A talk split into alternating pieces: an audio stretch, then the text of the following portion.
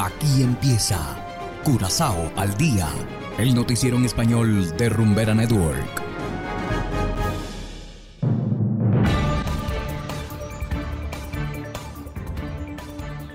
Muy buenas tardes, estimados oyentes de Rumbera Network 107.9 FM. Igualmente saludamos a quienes nos escuchan en formato podcast a través de noticiascurazao.com. Hoy es miércoles 25 de enero de 2023 y estos son los titulares. Astillero Damen vuelve a tener pérdidas. Capturados dos sospechosos de robar tienda de celulares.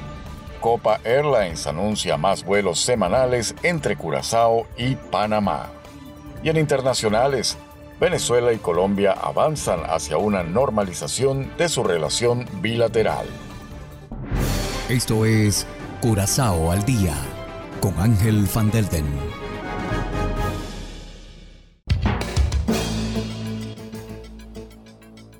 Empezamos con las noticias de interés local. Damen Ship Repair volvió a tener pérdidas. En 2022, el astillero tenía 5,5 millones en números rojos. Así lo informa el diario Antillians Dagblad. La empresa matriz en los Países Bajos ha advertido que el astillero de Curazao debe valerse por sí mismo este año. Esto significa que Damen al menos tendrá que alcanzar el punto de equilibrio. Por ahora no se sabe si habrá despidos forzosos. Y continuando con las noticias locales, la policía arrestó a dos hombres sospechosos de robo a mano armada en la tienda de teléfonos Fonzón ayer en horas de la mañana. Mientras los ladrones se daban a la fuga, se vieron envueltos en un accidente de tráfico. El vehículo se estrelló contra la pared de una tienda de neumáticos en Jan Weg. Allí, para mantenerse fuera del alcance de la policía, los dos sospechosos tomaron la camioneta de un cliente. Otros dos se fueron a pie y se escondieron en un terreno en Juan Jato. Al final la policía logró arrestar a dos sospechosos de 17 y 18 años de edad. Asimismo se realizaron dos registros domiciliarios. Todavía no hay rastro de los otros sospechosos. Y en materia de turismo, Copa Airlines agregará un vuelo extra a su itinerario semanal. Desde la primera semana de abril, la aerolínea volará seis veces por semana entre Panamá y Curazao. Así lo informó la Oficina de Turismo de Curazao.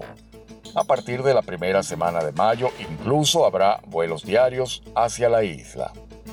Los vuelos adicionales son el resultado de la creciente demanda del mercado latinoamericano. Y hacemos ahora una pequeña pausa y enseguida volvemos con más de Curazao al día.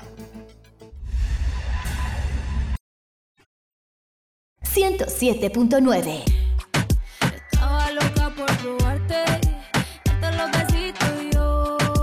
Ojalá pueda quedarte, porque si me quedo yo. Desde Curazao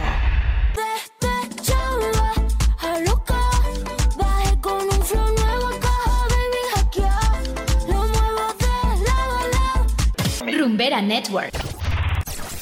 Cero copia, bebé. Es Rumbera Curazao. Y es que, si eres feliz, estás aquí. Continuamos ahora en el ámbito internacional.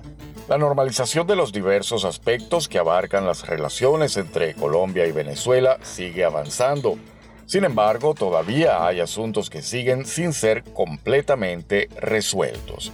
Desde Caracas nos informa la corresponsal de La Voz de América, Carolina Alcalde. Adelante.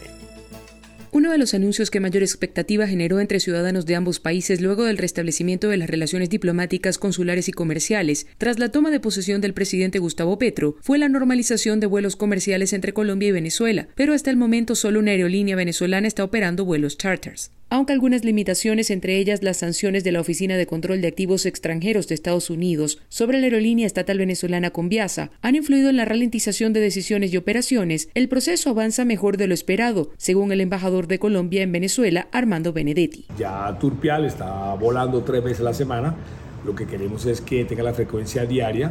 Satena se está aprovisionando de una nueva flota de aviones, creo que son tres, y creería que en marzo puede estar mucho más equilibrado esto. Lo que sí queremos es que nuestra empresa estatal, que es Satena, eh, ayude a explorar el mercado y que sea la beneficiaria de todo lo que se puede hacer en este mercado. Sin embargo, precisó que en el futuro podrían operar otras aerolíneas comerciales. Sí, yo creería que lo óptimo es que cualquier aerolínea de Venezuela y de Colombia puedan viajar o intercambiar frecuencias. Respecto a la apertura de los consulados, el diplomático dijo que la situación corresponde al Ministerio de Relaciones Exteriores. Actualmente creo que está eh, más o menos cuatro designados, dos funcionarios que no son cónsules en dos consulados, pero realmente todavía no tenemos la infraestructura para ayudar.